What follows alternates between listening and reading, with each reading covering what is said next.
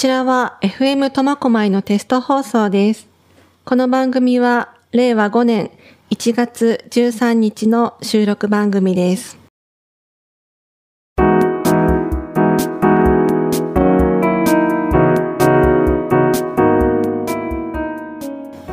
先日私は某芸人さんのコメディショーに出かけました。政治ネタから時事ネタまでなかなか地上波では扱われにくい内容やそうなんだと目を見開くことまであっという間の時間でした。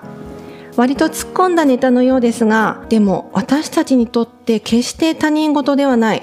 コメディを通じて考えるきっかけ。この笑いで自分は何がしたいかと熱い思いを聞きとっても刺激を受けてきました。さてそんなやる気あふれる私ですが、本日は苫小牧市東海文化交流サロンについてお送りします。昨年2022年12月1日にオープンいたしました。コンセプトは交流をデザインする、人が文化を作る、多様性が寛容を生む。図書機能と福祉拠点機能を兼ね備える苫小牧市の公共施設としては初となる共生型地域福祉拠点とあります。苫小牧初ということで聞き慣れない、想像できないという方のための今回です。福祉について皆さん考えますか？他人事になりやすい福祉や介護ですが、まず知るきっかけ大事ですからね。本日は苫小牧市東海文化交流サロン館長の池田圭吾さんにお越しいただきました。スラッと背が高くて施設の雰囲気を体現しているような穏やかな雰囲気の方です。池田さん、自己紹介をお願いします。はい、こんにちは。苫小牧市東海文化交流サロンで館長をしてます、池田と申します。よろしくお願いします。先ほどのお話にあった通り、背は高いんですけども、ちょっと気が小さいので、今すごく緊張しています。よろしくお願いします。お願いします。気が小さいんですか？気が小さいですね。どういうところでそれを感じますか？今この場に座っててドキドキしすぎているとこですね。リラックスしてくださいはい。と言ってもすぐにはできないと思いますが、はい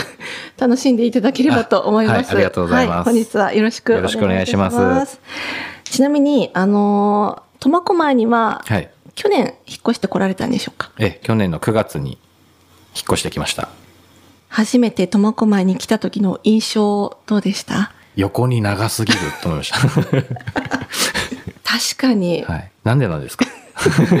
教えてほしいです。苫小牧市民の私もそう思います。本当に東と中央と西がまるで違うじゃないですか。うんうんなんか街の雰囲気とかも。そうですね。で、しかも私西の方に住んでるんですけど、東に行くって言ったら、もうなんかすごい遠出みたいな感じで。これから東にある東海文化交流サロンの話になるので、あの、遠くても頑張ってきてください。そうですね。共生型地域福祉拠点はい。ということについて、まずはご説明したいと思います。北海道では平成28年から推進している働きで、高齢者や障害のある方、子供等が地域住民と共に集い、交流し、互いに支え合いながら安心して生活できる地域づくりを図る、支え合いの活動の場のことです。苫小牧市では初ということです。池田さんはもともと当別町にあります社会福祉法人ゆうゆうにお勤めになられ、今回東海文化交流サロン開設のために苫小牧に来られたかと思いますが、苫小牧市の福祉について感じた現状や印象をお伺いしてよろしいでしょうか？はい。まだまだあの9月に来たばかりで、現状を話すっていうほど把握しきれていないのが、あの、まあ、現状なんですけど、まあ、そんな自覚もありながら、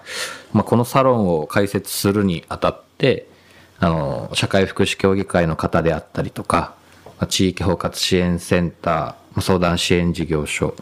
まあ、障害のある方が働く事業所だとか、障害のあるお子さんが学校終わった後、あるいは休みの日に通う場所の方々にいろんなお話を聞かせていただきました。まあ、あの、一番こう印象に残ったところは、なかなかこう、障害があるかどうかわかんないんだけども、えっ、と、学校に通えなくなってしまったお子さんがいたり、まあ、そのお子さんたちが、まあ、今こういろんな施策でアプローチしている現状もあると思うんですけど、まだまだ子供の選択肢としては多くはないのかなというふうに思っていて、まあ、そういったところに今回、東海文化交流サロンが東側にできたっていうところも含めて、まあ、何かできないかなというふうに思っています。で、感じた現状をもう少しと思ってるんですけど、まあ、我々そのサロンの中で、障害のある方が、あの、成人した後働く場所として A 型と言われるところと B 型と呼ばれるところ、まあ、就労支援継続 A 型と B 型っていうんですけども、まあ、その2つの機能を持っています。で A 型の募集をした時にものすごく多くの方に、あの応募いただいていて、まあ、残念ながら全ての方を雇用するっていうことはできなかったんですけども、まあ、一定度そういう皆さんが働くこともしっかりと選択できるような状況にしていきたいなというふうに思いました。働く場としてなんですけれども、はい、あの、サロン内のカフェ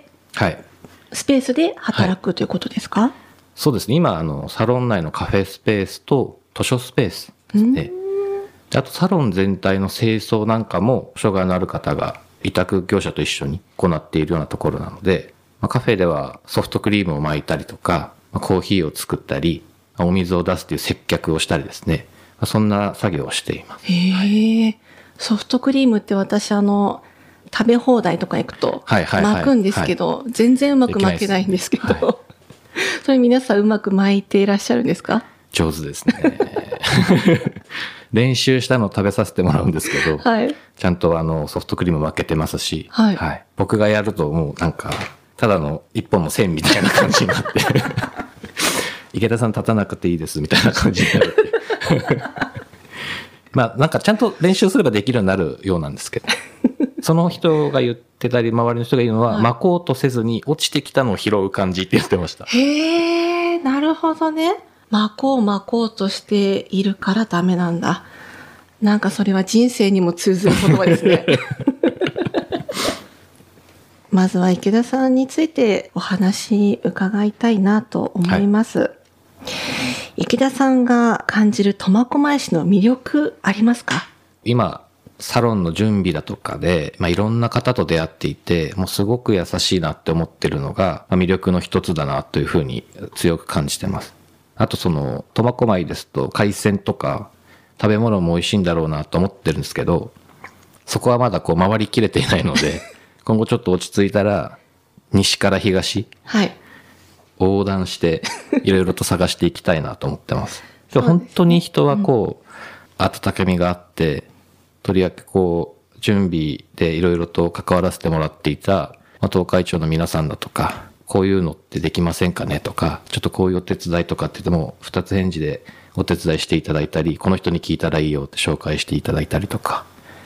当別町ももちろん皆さん優しかったんですけど、もう同じように、その人の温かみに触れた時にやっぱりこう、受け入れてくれたっていうか、まあ受け入れてくれたかどうかわかんないですけど、はい、そんなのがいいなと思って魅力的だなと思いました。苫小牧市はあの地域の方々がそれぞれ何かしらやりたいとか、うんうん、人の役に立ちたいっていう方が多いと私自身も感じているので、それが活かせる場としてあるのはすごくいいなと思いました。はい、このコロナ禍でその誰かの役に立ちたいっていう方の思いの行き場所っていうのがちょっとなんて言うんでしょう。こう閉ざされてしまった部分もやっぱりあるので、はい、それがまあ去年ぐらいからちょっとずついろんなところで、まあ自分のできることまたやりたいぞっていう方がね、いらっしゃるんで、はい、そんな地域の方を巻き込みながら、東海文化交流サロンはオープンしたというわけですね。はい、この苫小牧市の課題って何か感じましたか？課題ですか？あの、うん、まあ、多くの人と関わっていく中で、やっぱりその、まあ、職業柄、こう、障害のある人とか、えっ、ー、と、地域にお住まいの独居の方だとか、あの、学校に通ってないお子さんの方っていうのを耳にするんですけど、まあ、先ほどのお話もおっしゃった通り、その、苫小牧市全体で400名程度のこう学校に通えていないお子さんがいるっていうことは、ものすごく、まあ、大きな課題というか、あの着手すべきところなんだろうなっていうふうに思っていて、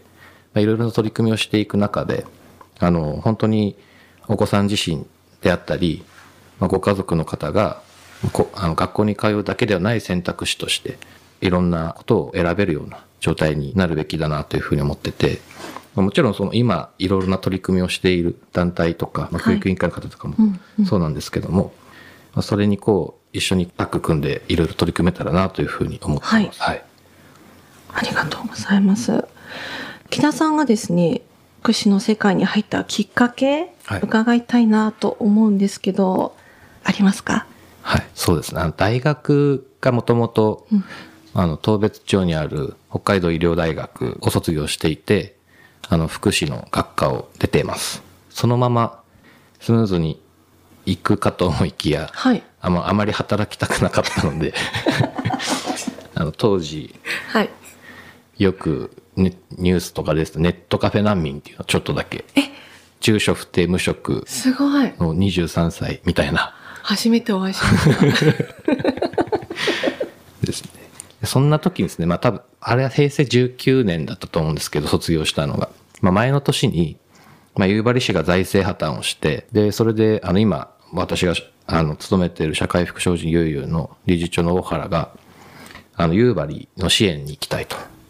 で、今のこう、職員だけで行けないから行けだ行かないかっていうことで声をかけていただいて、もともと大学時代に、障害のあるお子さんを一時的に預かるレスパイトサービスっていうのを、のボランティアを何とかしていてですね、まあ、こういう子供とこう関わったり、地域のために何かすることがお仕事になるっていう印象は当時の僕にはなくて、まあ、ただただ、あの、声をかけていただいたので、まあ、やれることはやろうっていうふうに思ったのが、入ったきっかけですね。はい。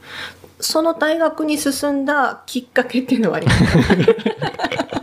深掘りしますが。も、もともと、まあ、バスケットやってたんですけど、よくこう捻挫して病院に行ったりとか、あとまあ手術っていうそのいろいろなあの関わりがある中でやっぱ看護師とこう出会ってですね、うんうん、僕僕もそういうこうナースマン、まあ、当時松岡君が出てたあの TOKIO の松岡さんが出てた、はい、そういうのも影響されたのか看護師になりたいなと思ったんですけどまあ、学力が足りず、併願で、あの、申し込んでた福祉の方に受かったので、まあ、そちらに進んだっていうことですね。なるほど。はい、今はそれでよかったなって思ってますか？まあ、結果的に良かったなってますね。この仕事をやってて、よかったって思う時、ありますか、はい、誰かに必要とされるっていうのが、そんなになんかこう、自分は持ってないんじゃないかなって思ってたんですけど、うんやっぱりこう、すごくしんどい状況にいる人が、まあ、何年もかけて、そう自分と向き合ったり、まあ、その生活から抜け出すお手伝いができて、まあ、働いたりとか、まあ、一人で暮らしたりとか、まあ、結婚されたりとか、いろんなパターンがあるんですけど、まあ、そういう姿見たときに、点ではなく線でその人の人生に関われていて、はい、その変化を見れたっていうのは、ものすごく良かったなと思います。なかなか人生に関わる仕事って誰にでもできることじゃないですからね。なんかおせっかいで嫌がられることも多分あると思うんですけど そうですね。はい。なんかそんな気質が仕事になるってなんか、すごいなんか恵まれてるなと思ったり、はい、はい、して、まあお金ももちろん稼げて、そうですね。趣味にも講じられ、うん、そういう人のに感謝されるみたいな、そういう全、なんかある程度の欲が満たせるって、はいいいなと思う。そうですね。最高の仕事ですね。趣味とかストレス発散法ってありますか？趣味は特にないんですけど、はい、うんそうですねストレス発散とかで言うととりあえず車の中で大きな声で歌うこととひたすらに寝るですね大体サロンからここまで大体20分なんですけど、はい、3曲ぐらい聴いてきたんですが、まあ、それを大音量で歌ってましたね。へー。で、セブンイレブンで水を買って、はい、喉を潤し、今ここに。はい、4曲歌ってきたとは思えない喉ですね。素敵な声ガラガラっとです。そうではなく。素敵な声ありがとうございます。ありがとうございます。これまでのサロンの利用事例伺ってもよろしいでしょうか？はい。今、こうサロンでは、えっ、ー、と、多目的ホールとパブリックスペースを貸し出していて、で、まあもちろん図書館、図書室もあるんですけども、これまでの利用事例ですと多目的ホールでですねあのフラダンスのあのご利用があったりとかで鏡があるんですね。大きな。あの踊っている姿を確認しながらあの練習ができたりパブリックスペースでは昨年12月クリスマスパーティーが行われて、まあ、20名程度ママさんのお友達からお子さんからいらっしゃってキッチンもついてるので、まあ、その時キッチンは使ってなかったかもしれないんですけど、はい。パーティーで楽しまれていました。あ。とは、あの、普段そういった専有で多目的とパブリックのスペースを使う時以外は開放しているので、ちょうど明日センター試験から名前が変わって共通テストかだと思うんですけど、高校生が朝から来て9時まで開館の時間を風呂に活用し、受験勉強をしていますね。自宅以外で勉強すると集中できますからね。結構サロン自体が音に溢れているんですね。うんうんまあお子さんが走り回ったりとか、本読みながら隣の人と話したりとかっていうので、まあ割と静かな図書館っていうことでなく、誰かと会話してる声が聞こえてくる図書室みたいな感じなんですけど、まあその、あの、ちょっと騒がしいのが居心地いいっていうふうにおっしゃってる方も多くいらっしゃいます。はい。確かに。私もあの先日伺わせていただいたんですけど、はい個室はい。使わせていただいて、そこであのライトがついていて、コンセントもあって、鍵もかけられるんでね、急に開けられてびっくりっていうこともないので、すごい集中できるなと思って。ありがとうございますしかもね、扉の右上に12345っていう数字が、なんか立体的なやつがポンって載ってるんですよ。あれすごい可愛いなと思って。ああいうちょっとした可愛いポイントが、はい東海文化交流サロンには結構あるなと思って、楽しま。せていただきました。ありがとうございますあ。りがとうございます。で、あの、ちょっと当別町でのはいお話を伺いたいんですけど、はい。今まではい池田さんが当別町で行ってきたこと、どういうことをやってきたよとか、どういうふうにつながっていったよっていうのをお伺いできればなと思います。はい。あの、まあ、8年間、その相談支援事業所というところで相談員をしておりました。障害のあるお子さんの、あお子さんとか、まあ、大人の方が、まあ、いろんなサービスを使う上で、まあ必要となる計画、まあ、それは全体的に、まあ、さ将来どうなりたいかっていうところから逆算して、今こういったところを目指そうっていうふうなものを書いて、で、それに基づいてサービスが支給されるっていうような流れなんですけど、もちろんそういった流れに乗らない方もいて、家に引きこもってしまう方とか、そんな方が、あの、長くこう付き合っていくと、ちょっとずつ外に出れてきて、で、外に出れた後、いきなりこういろんな場所に顔を出せるわけじゃないんですけど、顔なじみになった人と、やっと出かけられるとかっていう状態になるんですが、ちょうどそういった方と出会って、ずっとお話ししていって、一緒に、まあ、あの、僕と一緒に最初は出て、2回目からは80何歳のおばあちゃんと一緒に畑仕事をしたっていうのが、すごいなんか、いい事例だなと思っていて、あの、全く同じことがそのサロンでっていう形にはならないかもしれないんですけど、まあ、いろんな人と出会って、その専門職だけじゃない地域の人と出会って、この人とだったら外に出たいとか、はい。この人のために何かしたいみたいなことができるといいなと思っていて、当別でそういった取り組みをしていたのは、今こう、自信になっているので、そういう形で取り組んでいきたいなと思っているんですけど、はい。そんな家にいる方と定期的にお会いしてっていうような活動をしていたり、はい。はい。あとはまあボランティアさんと一緒に、どうしても外には出たいんだけど、うん。自分の年の違い人たちと遊びたいみたいな方もいて、なるほど。65歳とか66歳とかこう若い若いというかその辺の方だとデイサービスと呼ばれるところに行くとですね、大体80代なんですねそうですね。なんで私はまだあそこには行かなくてうんうんうんもみたいな私はもう裁縫ができて同じぐらいの人とコーヒー飲みたいのよっていう人たちがいて、まあ、ちょうど裁縫教えたいっていうグループがあったんでうまくマッチングしてチクチクっていう。クラブができてですねかわいい。最初6名ぐらいだったんですけど、はいまあ、最終的に20人ぐらいになって。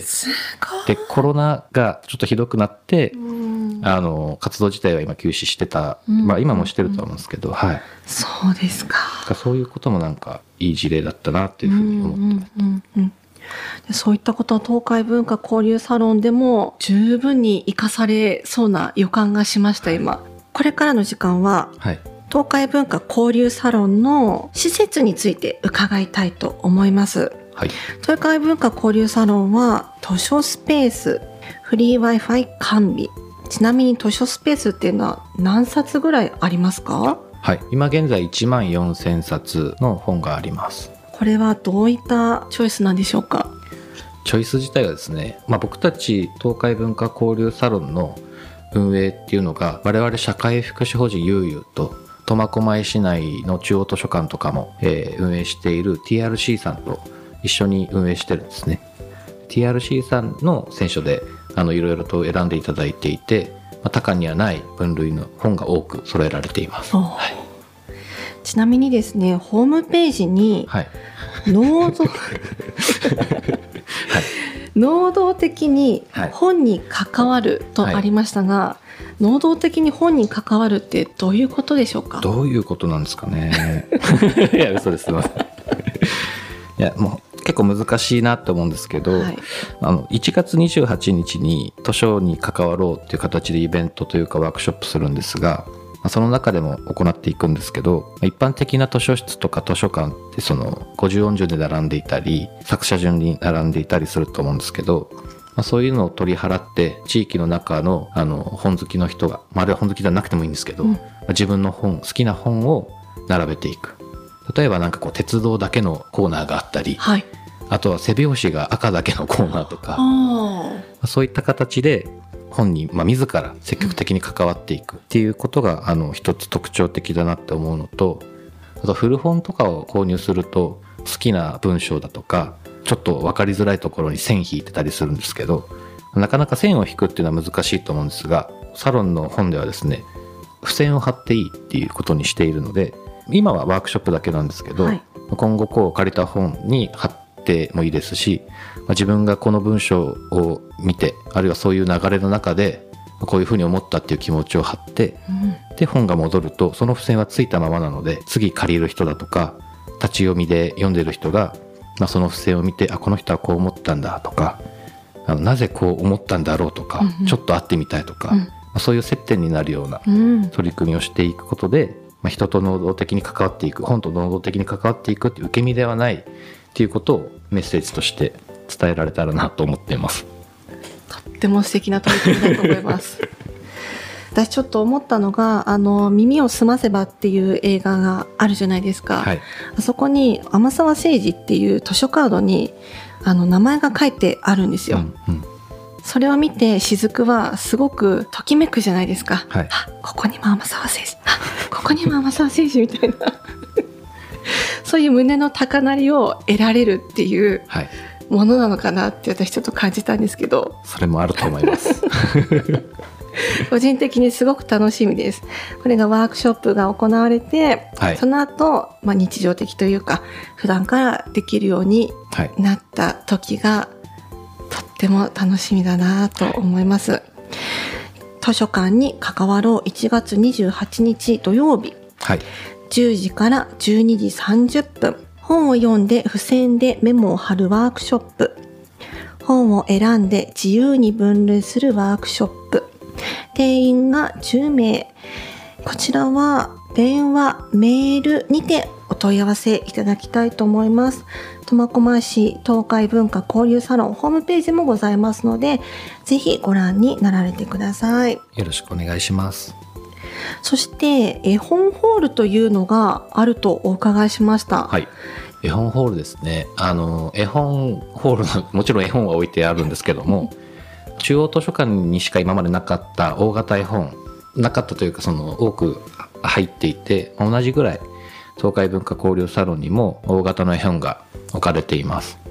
であと絵本だけではなくて、体を使って遊べるように、ボルダリングみたいなものが壁に貼られているので、今結構、あの、2歳児から小学校2年生くらいまでですかね、あの絵本ホールに来て、絵本を読むだけじゃなく体も動かしながら活動しています。絵本ホールというのは朝9時から夕方の、17時まで。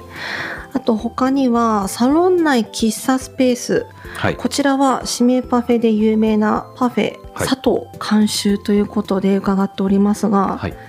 どういうパフェが食べられるんでしょうか？どういうパフェ？はい。パフェを言葉で表現するのって僕ちょっと難しいかもしれない。いや、そうです。ピスタチオ味うんからいちご、チョコレート、うん。で、まあ、バナナが乗ってたり、いちご選んでいただくといちごも乗っていたり、まあ、ソースもかかってるんですけど、果物も乗っていて、で、およそ700円から900円帯の価格帯でですね、提供させてもらっています。こちらはコーヒーも飲めるんでしょうか？はい。コーヒーも飲めます。ちなみにコーヒーの豆ってなんかはい。こだわりがあったりしますか、コーヒーの豆はですねやっぱりその苫小牧の市内からあの、まあ、地産地消みたいな形で、えー、と仕入れたいなっていうところであの石橋コーヒーさんから提供いただいて提供？提供ではないな。あの購入してですね。危ない。危ない。はい。であのいくつかの豆教えていただいて、まあ、試飲して、まあ、我々としてはエチオピアのところを使いましょうということでネルドリップで入れております。はい、石橋さんのコーヒー私も大好きで、はい、はい、エチオピアが特に好きなんあで、本当ですか？はい、ちょっとパフェとぜひぜひ。コーヒーをい。ただきに参りたいと思いください。ます。そこでは本を読むこともできると思うんですけど、はい、はい。パソコン作業とかえしても大丈夫なんでしょうか？そうですね。図書室で借りてきた本をカフェで読んでカフェを食べたりコーヒー飲んだりしてもいいですしパソコンを開いて作業しても構わないですコンセントってありますか？コンセントは壁の方についてます長時間多分使うと線伸びたりすると思うので、まああの、うん使いやすい場所にはないかもしれないので、まあ、ちょっとした充電式のパソコンでやってその後長時間になるようであれば図書室の方に移ってとかあとは誰もいなければパブリックとかで作業されてもいいかなと思いなるほど。あとは多目的ホールというのがありますね。とても広いホールでした、こちら。はいこちらでは会議や経営運動が可能と伺っております。はいステージもあると伺いましたが、ステージもありますね。何か発表会とか、はいカラオケとかもできたりしますか？カラオケも持ち込んでいただいたらできますね。発表会もそうですし、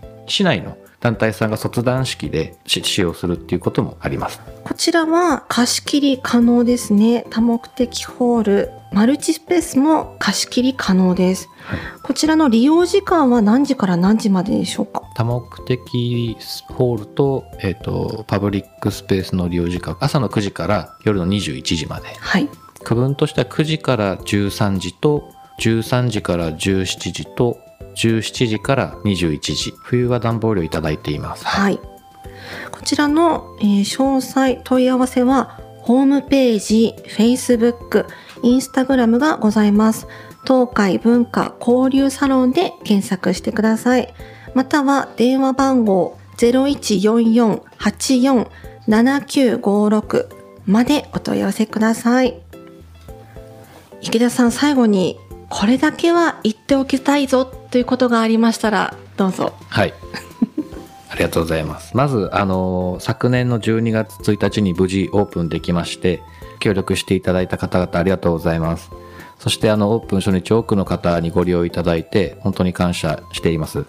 あの、まだまだ我々の周知不足ということで、せっかくのいいサロンなんですけども、知られていない方もいると思いますので、サロンに賛同していただいたり、まあ Facebook やインスタを見て、こういったところがあるんだっていうところとか、あの、他の人に教えてあげたいなって思った方がいらっしゃいましたら、ぜひ拡散していただけると嬉しいなと思います。また、あの、今、あの、貸しスペースだとか、まあ、あの、自由に使っていただいているのが、あの、メインになってきてはいるんですけども、先ほどお話ししていた、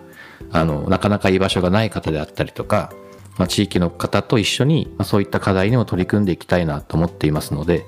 あの、ボランティアさんを募ったりですね、まあ、今後していくと思います。その際には、ぜひぜひ、あの、ご協力いただけると嬉しいなと思っています。ありがとうございます。えー福祉とは幸せや豊かさを意味する言葉、普段の暮らしの幸せと言ったりもするそうです。すべての市民に最低限の幸福と社会的援助を提供するという理念を指す。と福祉の意味を改めて知ると共生型地域福祉拠点東海文化交流サロンは我々市民の一つの居場所ということがわかりますね。交流をデザインする人が文化を作る多様性が寛容を生むというコンセプト。ぜひ地域住民の皆様が集い温かな場所となりますようぜひお出かけください。本日は苫小牧市東海文化交流サロン館長の池田圭吾さんにお越しいただきました。どうもありがとうございます。ありがとうございました。